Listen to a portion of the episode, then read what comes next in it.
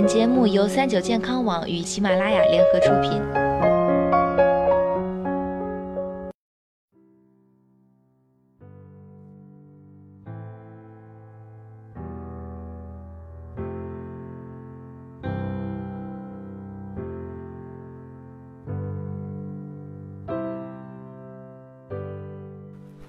Hello，大家好，欢迎收听今天的健康养生小讲堂，我是主播探探。为了肾脏健康，很多人相信靠吃可以补肾养肾，比如说吃护肾保健品，多喝水，少吃盐。但这些都是科学合理的吗？都说养肾等于养命，有时我们太执着养肾，费力费钱，反而可能做了无用功。肾在中医和西医两个体系中是两个不同的概念，中医的肾包罗万象。强调身体的整个健康状况，往往和性功能联系在一起。西医的肾呢，主要针对肾脏这个身体器官，强调的是人体的泌尿系统是否正常工作。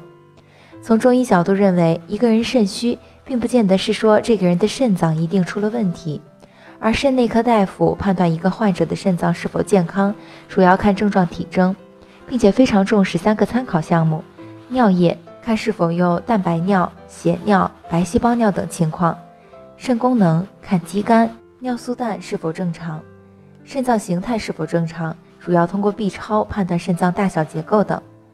当然，西医的肾脏疾病也不局限于肾脏本身，部分可能继发于某些全身性疾病。但本质上来说，西医的肾脏主要是针对泌尿系统来说。那日常所说的吃核桃、牡蛎等食物可以补肾吗？这个呀，要分情况。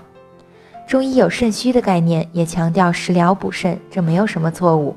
不过，对于真正有肾病的患者，站在西医的角度，我们肾内科医生更提倡少吃什么，不吃什么。肾脏的重要工作是排泄，吃进去的大部分东西产生的废物，多数都要通过肾脏来排泄出去，工作任务相当艰巨。如果你已经患有明确的肾脏疾病，那么在保证营养的前提下，少吃或者不吃某些食物。科学的控制饮食可以帮助减轻肾脏负担。如果你是健康人群，出于养生目的而滋补身体，核桃、牡蛎等食物都是可以尝试的。至于某些号称护肾的保健品，因为成分复杂，市场上也鱼龙混杂，不建议盲目进补。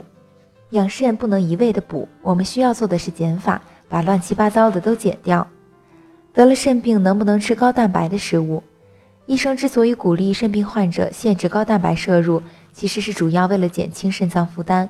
限制并不是让自己营养不良，而是要选择性的吃，科学的吃，均衡营养。肾病患者要在医护人员的指导下，根据体重、病情等因素，保证一定的蛋白质量摄入，但更强调从肉蛋奶获取优质蛋白。优质蛋白来源可以占到蛋白质整体摄入量的百分之六十以上，大豆制品也属于优质蛋白。比如说南豆腐、北豆腐等，患者都是可以吃的。得了肾病，医生不建议患者简单粗暴的吃素。从土豆、地瓜、馒头等获得到的蛋白质均属于植物蛋白，而不是优质蛋白。另外，因为饮食习惯，国人的盐摄入量一直都偏高。世界卫生组织的推荐量是五至六克。北方高盐与高血压发生发展密切相关，而高血压又有可能诱发肾脏疾病。故确诊为肾病的患者，如果吃太多盐，会加重水肿和升高血压。所以医生会建议每个肾病患者适当的限盐。不过限盐不是拒盐，盐是正常人体需要的东西，摄入太少或不摄入会导致低钠血症，出现浑身乏力之类的症状，甚至有死亡的风险。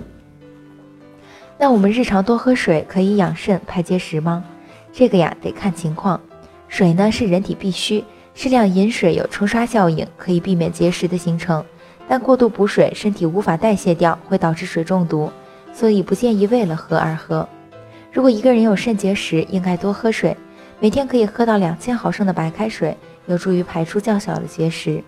但如果结石大小超过输尿管的直径，可能导致肾绞痛更加严重，所以水要适量喝，别指望喝水养肾或者排出结石。养肾有两个字要牢记。合理，过度进补和节制都甚是不好。设计用药，无论中药还是西药，最好在靠谱医生的指导下进行。好了，今天的节目到这里就要和大家说再见了。我是主播探探，我们下期再见。